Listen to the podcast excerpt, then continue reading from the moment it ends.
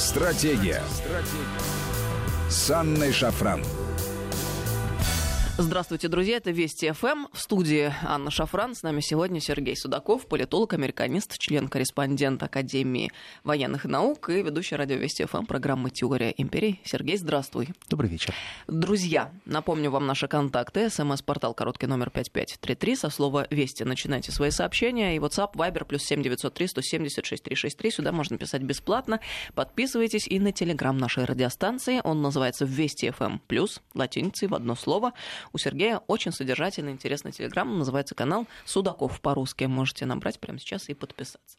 Сергей, ну что, вот буквально в эти минуты, вот только что это таки случилось. Республиканцы официально выдвинули президента США Дональда Трампа на второй срок.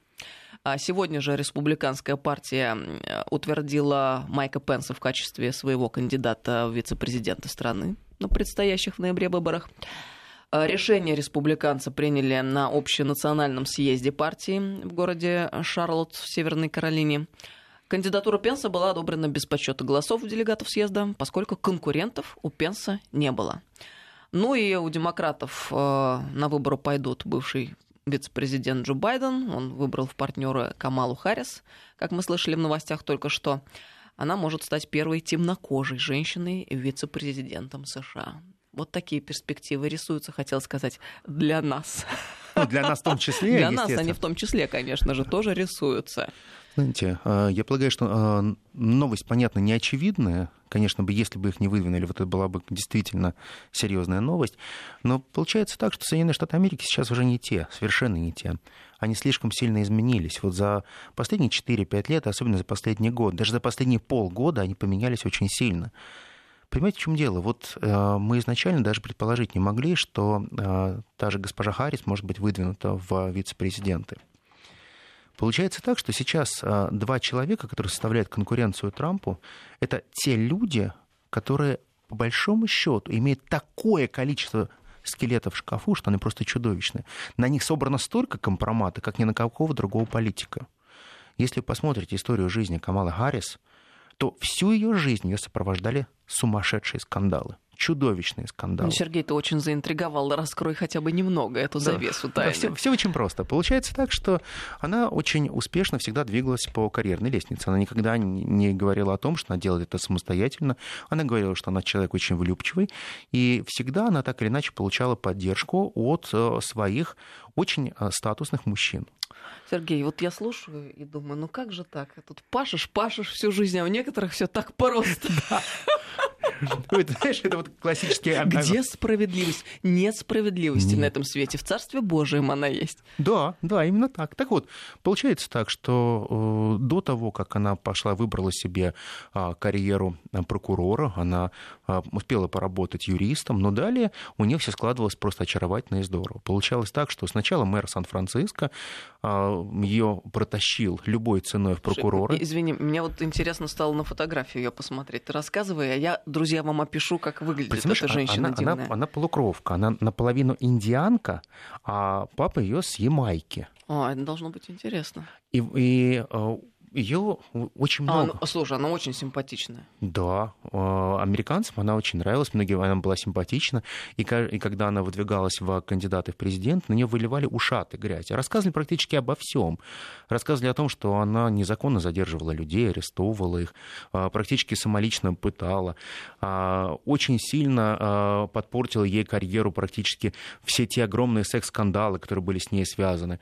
Всегда говорили, что она очень переменчивый характер, и каждый раз она пыталась при помощи а, определенной любвеобильности получать новые новые достижения, посты и так далее. Но... Но это такой замес всего, что только может быть интересно публике, что да. просто не, не смогло не сработать в какой-то момент. При этом она генеральный прокурор штата, она сейчас действующий сенатор, у нее все хорошо. Ты представляешь, что это такое? А, интеллект, сила и эротизм. Вообще это просто чума. гремучая смесь. Чума. А, и я помню примерно полгода назад, когда я, кстати говоря, говорил в эфире, что она очень хороший кандидат в вице-президент, на мной практически все посмеялись. и говорит, да ты что, она сбита, сбита, сбита и так далее. Но на самом деле, если мы посмотрим, то сейчас весь истеблишмент, особенно американский, они работают на то, чтобы вся власть была максимально управляемой, чтобы она никогда не была независимая, чтобы власть не могла действовать самостоятельно. Чем не хорош Трамп? Трамп не хорош тем, что он пытается чуть-чуть действовать самостоятельно. Вот это не нравится истеблишменту. При этом он заключил определенный э, пакт с истеблишментом, он не нападает на него. Где, где высушено Вашингтонское болото, где посадки, где месть, которую он обещал нанести серьезнейший удар по клану, хотел сказать Кеннеди, по клану э, Клинтонов. Да и ничего не было сделано. Абсолютно ничего. Э, заметьте, э, в скобках истеблишменту вашингтонскому, там, где светоч демократии находится, и все, что с этим связано, не нравится демократичность Трампа. Совершенно верно. Демократам не нравится демократичность. Это нормально, так же, как и демократам не нравится а, излишняя либеральность. Им не нравится свобода мысли. Все сегодняшние демократы, они говорят, да, мы выбираем, мы либералы, но мы хотим, чтобы всегда либерализм имел границы. Вот обратите внимание, друзья, мы перед тем, как зайти в эфир, разговаривали с новостником, а, от которого, собственно, мы и узнали новость относительно Трампа, по поводу CNN. А у нас в студии работают э, телеканалы самые разные. На CNN это новости не наблюдалось некоторое время. Появилось вот прям буквально только что. А вот это как раз э, вседоступность и всевозможная так называемая гласность и плюрализм всех каналов. В Соединенных Штатах Америки так принято, что все каналы поделены между республиканскими и демократическими. Демократы в свое время сделали очень правильное дело. Они стали скупать каналы. Они просто стали тратить деньги на то, чтобы а, некие каналы получили партийную принадлежность. И этих каналов стало большинство. Республиканцы действовали иначе. Они говорили, зачем нам тратить деньги, чтобы покупать каналы, когда мы можем назначить своего директора канала. Мы можем поставить э, человека, который сегодня является топовым управленцем этого канала, но не владельцем. Все это происходило в конце 60-х, особенно это усилилось в 80-е годы, и уже к 2000-м годам Америка подошла к определенному результату. Практически доминирующее количество топовых каналов полностью в собственности демократов.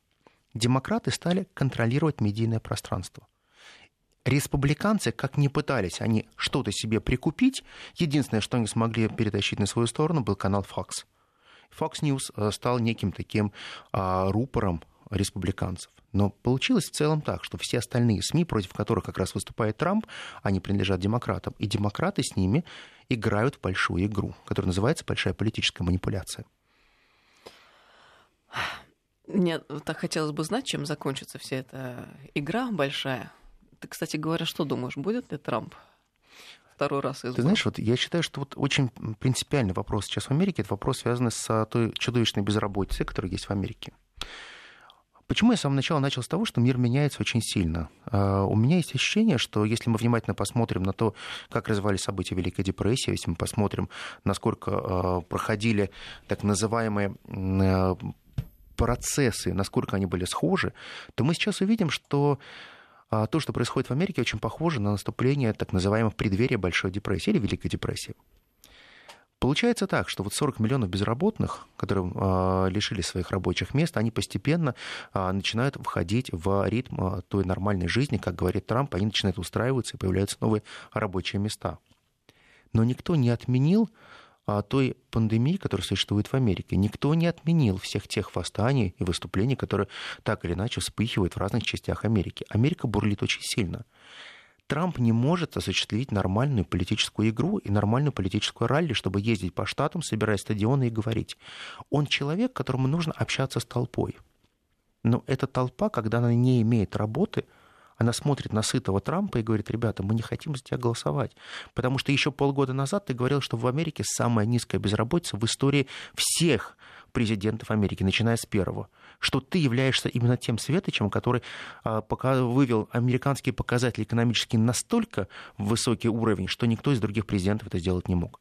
Получается так, что Трамп, которого можно было иметь хоть какие-то козыри в рукаве, эти козыри истрачены. Байден. Байден, конечно, может быть избран. И сегодня мы прекрасно понимаем, что за Байденом идет огромное количество тех людей, которым все равно, кто будет у власти, и все равно просто за кого проголосовать. Просто проголосовать не за Трампа. А почему вам не нравится Трамп, когда задают вопрос? Ну, вы знаете, э, нам иногда стыдно за Трампа, говорят эти рядовые избиратели. Но проблема заключается в том, что если сейчас будет голосование по почте, то Трамп может проиграть. Но если голосование все-таки по почте будет достаточно умеренным, у Трампа очень хорошие шансы есть. Понимаете, в чем дело? Как предыдущие выборы. Вся социология показывала Клинтон. Вот я все время говорил, что будет избран это просто фантастика. Я вспоминаю несколько лет назад, если отмотать. Ты помнишь, как это просто... Ну, Помню. Ну, все ахнули, как это произошло. Да, я помню это в 5 утра, когда это произошло, когда первые э, были результаты. Я хочу сказать про себя, что вот я, например, все время говорил, что будет Трамп. Говорил, говорил, говорил, но за два дня до выборов я сломался, потому что я стал читать социологию, и понимаю, что он не проходит по социологии. И вот тогда мне задали вопрос, точно такой же, который ты задаешь мне сейчас. Я сказал, говорю, по социологии проходит Клинтон в любом случае. А я в этом вот что сейчас вижу. Только что, кстати говоря, мне эта мысль пришла. Ну, на самом деле, все это совокупность размышлений последних месяцев, наверное.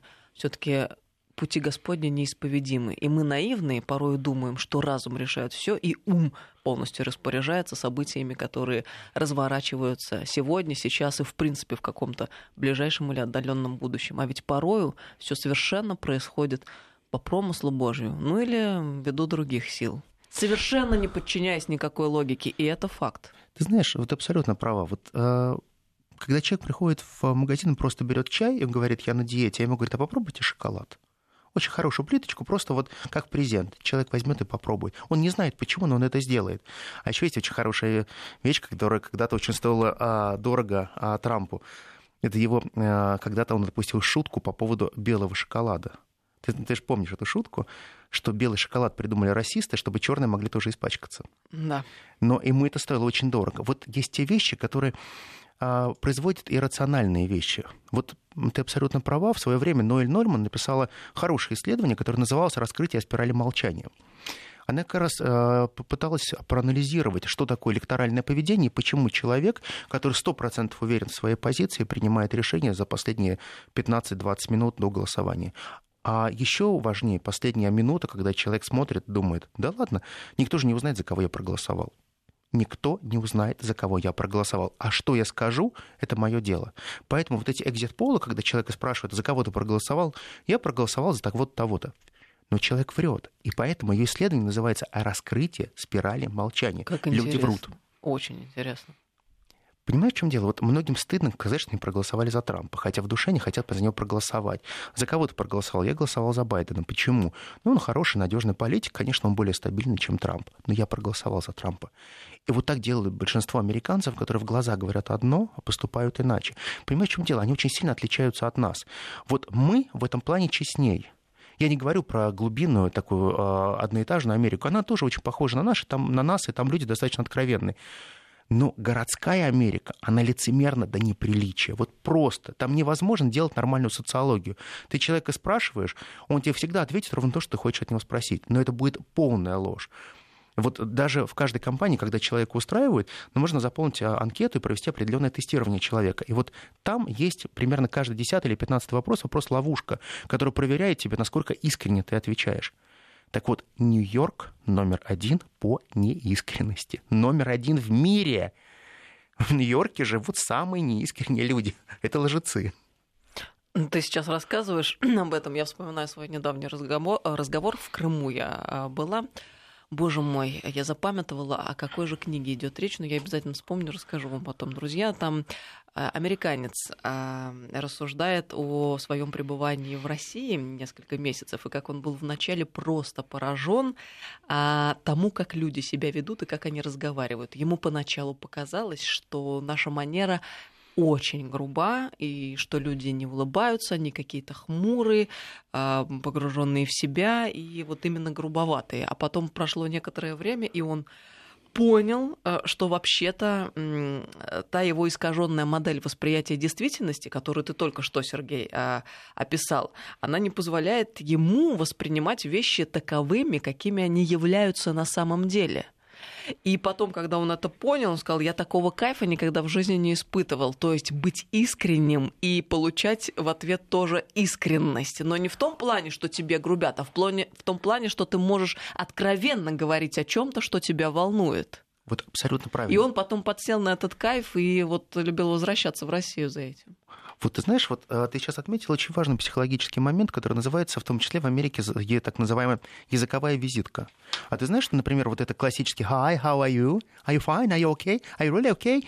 Это все изначально появляется в конце 30-х годов. И этому на тренингах учат, как правильно продавать. И в каждом магазине до 30-го года этого не было. Их научили всех. Это искусственная приветливость, которая должна появляться. Это появляется в Великую депрессию, когда проводится огромное количество тренингов, и им говорят, важнее всего звуковая визитка, как вы себя продаете. Ваша улыбка. Научитесь улыбаться. Научитесь улыбаться всему. Американская улыбка, американская мечта, американское умение, форма подать человек. Подать или продать себя. Все на продажу. Честь тоже продается, но чуть дороже. Это нормально. По-моему, это Марк Мэнсон. А речь шла о книге «Тонкое искусство, Тонкое пофиги... пофигизма». Я, честно сказать, недавно совершенно на эту книгу посмотрела, но мне не понравилось очень сильно название. Я вот не люблю такие маркетинговые ходы, и меня они как-то отвращают от книг. Но мне ну, человек рассказывал, такие. что вроде как бы... Не, не вроде как, а что с интересом прочел. И, и это, по-моему, вот история из этой книги. Ну, иногда просто это такое штамповое название, просто не надо всегда на это обращать внимание. Я не читала еще раз, но вот э, разговор у нас ну, Знаешь, как все время там договориться можно обо всем, да, вот как книга была нашумевшая в свое время. А, каждый раз мы понимаем одну простую вещь, но на самом деле вот а, американцы номер один в мире на сегодняшний день по прохождению тренингов. И, кстати говоря, если мы будем говорить об этих эффективности этих тренингов, а, все-таки мы говорим о так называемой той Америке, которая не относится к сельской, а к городской Америке. Она помогает очень сильно сохранить психическое, психологическое состояние многим американцев, в том числе в условиях той безработицы, которая пришла сейчас. А в том числе есть даже государственные программы, которые проводят такие тренинги, которые а, делают нацию более уравновешенной. А все это приходит из Великой депрессии. Ничего нового человечество не изобретает, а только мы сами себе можем помочь, никто нам не может помочь, это постоянная работа над собой. И самое важное, к чему сейчас стремится Америка, они не хотят наступать на грабли. Помните, мы как-то с вами говорили о том, что а, Америка является не просто инноватором, а суперспециалистом по цветным революциям и вообще под умением поджигать население, но про любые протесты. Так вот сейчас Америка находится в том состоянии, когда сама ситуация с безработицей, с безысходностью, она стоит на таком высоком уровне, когда она может вспыхнуть очень сильным огнем.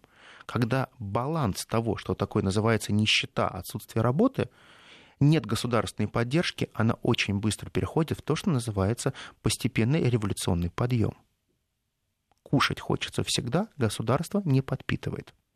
А как тогда быть вот с этим соотношением а, либеральное требование перемен и консервативное такое стремление к традиционализму, о котором вот а, мы с тобой говорили накануне. Понимаешь, вот это, вот это чудовищная проблема в Америке, чудовищная проблема. Вот посмотри, вроде бы либералы говорят, мы должны э, стремиться к свободе, мы должны стремиться к постоянной конкуренции. Если ты не конкурентен, ты должен умереть. Ну, давайте называть вещи своими именами. По большому счету считается так, что если ты потерял э, жизненные силы, ты этому обществу не нужен. Ты являешься отработанным материалом. Вот именно так они говорят про тот настоящий либерализм, о котором следует говорить. Они его называют очень часто э, реформистским либерализмом или нео-неолиберализмом, да как угодно его можно называть. Очень много течений либерализма, которые существуют сейчас в Америке. Но гуманизма нет в этом либерализме. Вот вообще нет от слова То совсем. в чистом виде тот самый либерализм, который предлагает американская модель, подразумевает homo homini lupus est, человек человеку волк, да. и выживает сильнейший. Omni bellum contra omnes. Вот, да, вот именно это такая классическая война всех против всех. Конкуренция между э, братьями в семье, конкуренция даже в рамках одной семьи, конкуренция в рамках компании и классический тренинг, то, о чем мы с тобой начали – убей, либо убьют тебя, ты должен быть акула. Когда приходят люди и начинают говорить убей, убей, убей, убей, Понимаешь, насколько это серьезно а, вписывается в голову человека, когда он понимает, что если ты хочешь жить, ты должен убивать. Если ты хочешь быть лучше всех, ты должен понимать, что ты акула. И всегда вот э, либерализм американский, он накладывается на то, что называется консервативные ценности. А что сохраняем?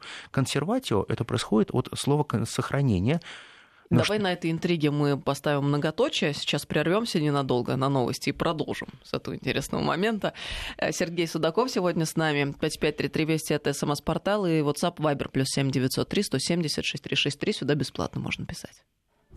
Стратегия. Стратегия. С Анной Шафран. Здравствуйте, друзья. Это Вести ФМ. Мы продолжаем беседу. Сегодня с нами Сергей Судаков, наш друг, товарищ и брат. Слушайте программу Сергея «Теория империи» по выходным, по воскресеньям, если быть точными. Политолог, американист, член-корреспондент Академии военных наук. Мы тут во время новостей перекинулись парой слов, и я признаю, что порой, конечно, бываю несколько радикально в своих суждениях. Это я про название книги «Тонкое искусство пофигизма». Марка Мэнсона, я пролистала некоторые моменты, ну, быстро просмотрела, и поняла, что действительно, видно, не случайно она бестселлером является эта книга. Хоть и название дурацкое, на мой взгляд, но почитать весьма интересно.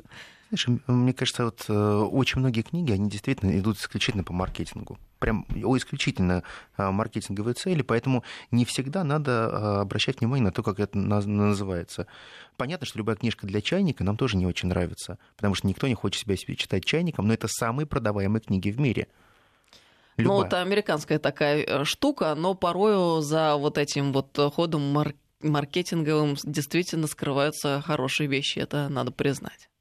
Ну так вот, мы с тобой остановились на том, что же э, скрывает за собой уж э, слово консерватио в американской интерпретации, когда мы говорим о сохранении традиционных ценностей.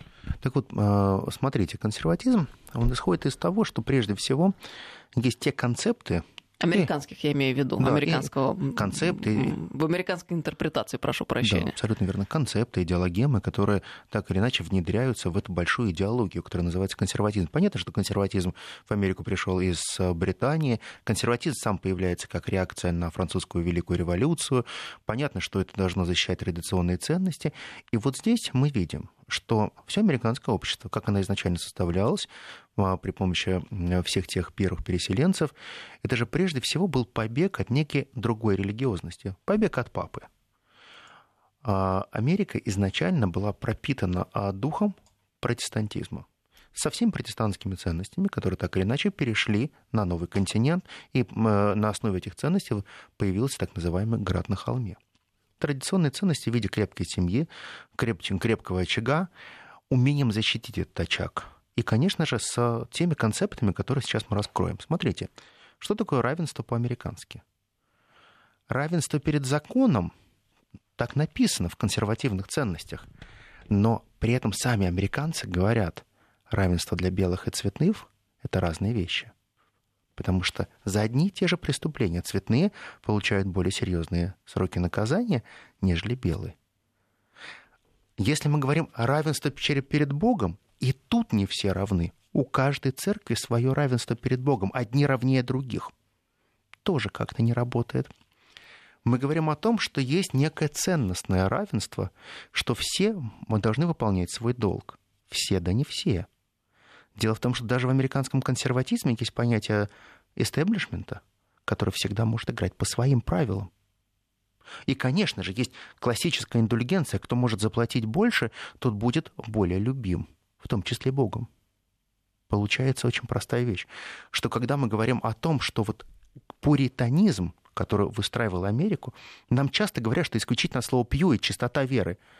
А если вы внимательно почитаете, то все пуритане говорят, что самый грех большой — быть бедным. И если ты беден, значит, ты не избран Богом. А если ты не избран Богом, то, в общем-то, ты не в той религии состоишь. Ну, капитал — аналог божественной благодати в протестантизме. Абсолютно. Так вот абсолютно, абсолютно счету. правильно, ты говоришь, абсолютно правильно. И получается так, что американцы, они любые ценности трактуют так, как они считают нужным. Что такое справедливость по-американски? Вот консервативная ценность как справедливость. В экономических ценностях один зарабатывает больше, другой меньше, за равный труд получает неравное вознаграждение. Да, это справедливо. Протекционизм. Да, это очень плохо. Но в консерватизме это нормально. Это нормально, когда ты защищаешь, например, а, и ты судья, и твой сын, не дай бог, попал под суд, и ты его освобождаешь. Но это тоже нормально, потому что в обществе это воспринимается нормально. Но ты должен это порицать везде вовне. Поэтому консерватизм в Америке развивается как внешняя и внутренняя доктрина, как и либерализм внутреннего и внешнего потребления. Американцы всегда воспроизводят разные ценностные площадки. Когда они говорят о равенстве, когда они говорят о справедливости, когда они говорят о свободе. Что такое свобода в консерватизме? Свобода вероисповедания, да, это возможно. Но свобода с точки зрения выполнения долга, это должен каждый выполнять свой долг. И тут американцы находят лазейку и говорят о том, что это консерватизм может быть видоизменен. По большому счету, каждый американец, говоря о том, что он консерватор, он прежде всего забывает одну простую вещь, потому что он в большей степени говорит о том, что он традиционалист. То есть он следует традициям, которые присущи его дому, его семье. Как все пластично оказывается. Понимаешь, они всегда находят лазейки, они переходят из одного состояния в другое. Дело в том, что сам традиционализм для них более понятен и более привычен, нежели консерватизм. Что сохраняем? Ведь консерватию должны мы сохранить те ценности, которые были у наших отцов, у наших дедов. Но американские деды, американские прадеды, они никогда не голосовали за трансгендеров. Они не говорили о том, что гомосексуализм это является нашей религией. И получается так, что сам по себе консерватизм, он начинает уходить, его место приходят либеральные ценности, а либералы говорили, мы заключительно за то, чтобы была свободная конкуренция во всем, не только рыночная конкуренция, конкуренция в вероисповедании, конкуренция всех тех ценностей, которые вы можете предложить, в том числе свободный именно дословно рынок любви. Любите кого хотите. Как говорят в Вегасе, вы можете заключить брак даже с козой и мы официально это оформим. Этим воспользовалось огромное количество американок, в том числе даже был такой случай, когда одна а, американка э, вышла замуж за очень пожилого миллионера, он умер, она очень сильно порадовалась, что теперь она будет богатый человек и никогда не будет работать, но все свое состояние оставила своей собачке. Она, недолго думая, усыновила собачку, приехала в Вегас, оформила брак и стала попечительницей всех капиталов. Нет, подожди, либо усыновила, либо оформила брак сначала а, стала попечителем собаки, а потом оформила брак с этой собакой, и он ослотал тем что порядка 600 миллионов долларов. Ну, Это короче, Америка, понимаешь? говоря, он думал, что... Слушай, мне вспомнился такой анекдот, который рассказывал а, руководитель эм, в конторе, когда я давным-давно там работала, он думал, что он самый хитрый еврей, но он не знал, что он попал в синагогу. Да, Отличная вещь. Да, да, да. И, понимаешь, вот она все равно добилась своего, она стала а, очень богатой дамой. А, и самое главное, когда я прочитал возраст, ей 22 года. А вышла она за 84-летнего миллионера. Но ну, американцы люб... в этом смысле молодцы, конечно. А американцы, да, они вот с точки зрения... Клуб веселых и находчивых. Знаешь, вот это, это, это страна чудес. Вот знаешь, с точки зрения свобод, конечно, они для себя делают все, все лазейки. У них есть свои офшорные зоны, где ты можешь выводить деньги, если тебе нужно будет. У них есть так называемые, они открытым текстом говорят, у нас есть там э, наша территория, где мы отмываем деньги. И у них это тоже есть. Все для себя, все то, что они порицают у всех, у них все это есть. А они четко же говорят, что э, да, мы против того, чтобы была легализована проституция. Но мы совершенно за то, чтобы мы могли э, съездить в город греха и расслабиться. Они открыто это говорят. Они говорят, мы не хотим иметь публичные дома в наших штатах, но мы с огромным удовольствием отправляемся в тот штат, где публичные дома разрешены. А, кстати говоря, они очень сильно любят индейцев. Теперь знаешь за что? Потому что в индейских резервациях можно спокойно строить публичные дома и открывать казино прекрасные индейцы на этом а, зарабатывают эти огромные деньги, и американцы теперь все время как фетиш показывают вождей когда-то убитых, уничтоженных племен, которые сейчас ездят на белых Роллс-Ройсах, ходят в дорогущих костюмах, и теперь они говорят, посмотрите, как хорошо мы к ним относимся. Да, но только забываю рассказать о том, что привело к такой жизни эти отдельно взятых индейцев. Э, счет которым единицы. А не единицы, а э, счет убитых миллионы. Десятки миллионов. И, как мы говорили, очень-очень много было истреблено. Ну, это нормально, понимаешь? Но это был геноцид. Вот где-нибудь э, говорится о том, что был осуществлен именно геноцид коренного населения, геноцид индейцев в Америке именно в тот момент, когда собирались Соединенные Штаты Америки. Плохо а, мы над этим работаем. Да, и мы, мы, мы почему-то никогда это не прокачиваем на а, правовом уровне. Я считаю, что это очень неправильно. Так вот, если мы вернемся к неким ценностным площадкам, которые есть в Америке, то мы возвращаемся к очень интересным вещам. Получается так, что Соединенные Штаты Америки сейчас, они настолько сильно расколоты, и расколоты прежде всего по простому вопросу. Вот а, мало сейчас в прессе вопросов, а что же происходит со стеной, например, на границе с Мексикой? Строится она, не строится? А американцам нужны а, а, вот эти мигранты или не нужны эти мигранты? Нужна дешевая рабочая сила или не нужна? Так вот, все консерваторы и республиканцы на самом деле, они в душе поддерживали Трампа и говорили, какой же он молодец, что он устроил зачистку и выкинул отсюда всех нелегалов.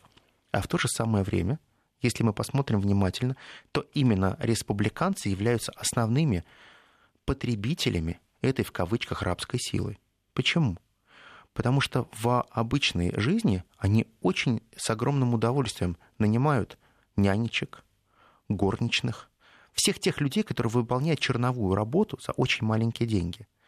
В Америке существуют достаточно серьезные, серьезные штрафы и судебное преследование, если ты, например, а, своей няне, своему водителю или человеку, который тебе помогает по хозяйству, даже в твоем а, ранчо, платишь наличными своего кармана. То есть это преступление, потому что уходишь от налогов, ты не заводишь человеку а, пенсионный фонд, ты не составляешь а, ему определенные те рамки, которые его защищают. И американцы все про это говорят. Вот все поголовно, что они должны все делать по уму, на самом деле происходит все по-другому. Вот 90% а, тех американцев, которые я знаю, у кого работают мексиканцы, они все работают за наличку. Все. Все об этом знают, и поэтому друг на друга не стучат. Это единственное, почему они да, стучат вот я как раз хотела спросить, а как же со стукачеством, которое так распространено? А потому что если ты Там. стучишь на меня, значит, я стучу на тебя, цепная реакция пойдет настолько большая, что, в принципе, суды захлебнутся. И сейчас получается другая история. Огромное количество безработных, которые брошены на рынок. Они начинают составлять конкуренцию сейчас всем тем цветным, которые тоже выброшены на рынок. И вот впервые Америка сталкивается с системой и ситуацией, которую она не может стабилизировать. Они не понимают, что делать. Как заново можно будет запустить всю большую американскую машину. Получается так, щеки надутые огромные, а огромный кулак надут, все здорово и замечательно, а если ты начинаешь копать глубже, ты видишь, что да, эти огромные надутые щеки, но за ними не стоит того бэкграунда, который должно быть на самом деле. Все не так хорошо в королевстве. Да, сильнейшая экономика, сильнейшая армия, а страна вполне себя прокормит, и все будет здорово, замечательно. Но она живет в основном за счет внешнего ресурса, за счет всех тех стран, которые она оккупировала. Но сейчас даже те страны, которые когда-то были оккупированы, они начинают сопротивляться настолько сильно, что они понимают, наступая, наступил тот момент, когда Америка находится не в лучшей физической форме, потому что это тот боец, который получил достаточно серьезный нокдаун. И вот мы с вами становимся свидетелями того, что Америка не в нокауте. Она достаточно сильна, но тот нокдаун, который она получила, достаточно серьезен. И вот сейчас самое время договариваться с Америкой на других позициях. Мы много раз задаемся вопрос, а нам нужны вообще все эти отношения с Америкой? Вот э, Трампу нужно налаживать отношения с Россией. И зачем ему это нужно?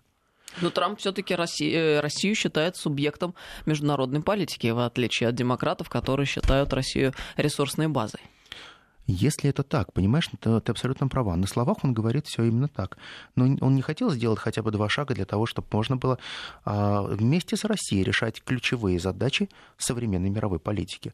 Вот мы сейчас не сможем найти пять шагов, которые сделал Трамп для того, чтобы можно было пройти эту длинную дорогу, которая называется стабилизация или хотя бы восстановление небольшого доверия.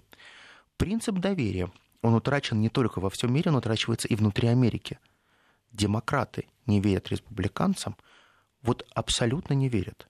Недоверие средствам массовой информации становится тотальным.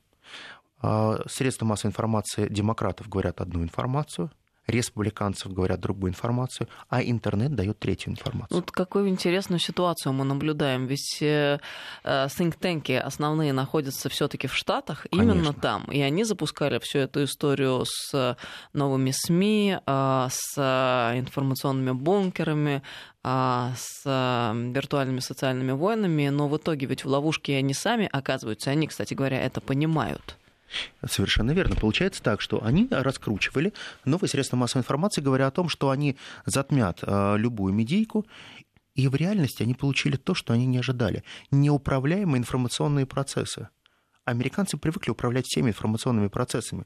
Они доминируют в мире сейчас по формированию лжи. Ну, это правда. Не потому, что э, я сейчас хочу сказать, какие американцы плохие или хорошие. Они профессионалы в этом. Да, мы подробно с Александром Лосевым обсуждали в эфире вот эти технологии. И, в частности, ведь американцы сами говорят о том, что к 2025 году наступит смерть реальности. В каком смысле? В том смысле, что уже невозможно будет отличить правду от лжи, потому что технологии создания лжи достигли таких совершенств, агентств, что просто не представляется возможным обнаружить а, эм, соответствует ли действительности та или иная информация, этот видеоролик подлинный, либо он снят и сделан так искусно и так далее и тому подобное. И это действительно серьезная ситуация, они сами не понимают, что с этим делать. Ты знаешь, вот э, могу тебе привести простой пример. В Америке примерно год четыре назад был скандал небольшой, был связан с тем, что э, в Лос-Анджелесе появилась одна фирма небольшая, которая занималась э, простой вещью – дискредитацией репутации любого человека. Делали это очень просто а, идентичная машина с идентичными номерами, а, которая могла сбить коляску с ребенком, переехать этого ребенка, скрыться. Выходил человек, похожий на того, кого нужно было дискредитировать, прыгал практически на коляске сбитого ребенка, садился, уезжал. А дальше была куча проблем, расследований. Человек должен был объяснить, что он не верблюд, что это не его машина была, что это тоже был не он. Хотя все камеры показывали, что это был, например, тот же чернокожий человек, который ехал на машине с такими номерами там, и так далее. А, все, всех наказали в итоге, было следствие, компанию закрыли, всех пересажали там, и так далее. Но сама идея настолько сильно запала американцам в душу, что очень многие стали воспроизводить эту модель. И получается так, что дискредитация человека, дискредитация с точки зрения там, как политики, так и просто профессиональной деятельности, как дискредитация э, внутри, она стала работать потрясающе. То есть система, она не способна сопротивляться тому, что является нетрадиционное поведение – когда за тебя работают камеры, когда за тебя работают совершенно другие системы информации. Как наши, например, э, умельцы в течение двух часов э, показали, что машина Тесла, которая прекрасно ездит, не работает. Знаешь, как сделали? Как? А вот, например, э, знак кирпич стоит. Наши ребята, умельцы, подошли и наклеили веселого Роджерса либо смайлик на этот знак. И все, машина не понимает, что это за знак. Вот вы понимаете, что русскую смекалку ее никто никогда в жизни не сможет превзойти. Вот и все, понимаешь? Вроде бы все здорово и замечательно, но уже вся система с миллионом камер совсем-совсем не работает. Понимаете, тот самый искусственный интеллект. В нашем эфире рождается надежда, Сергей.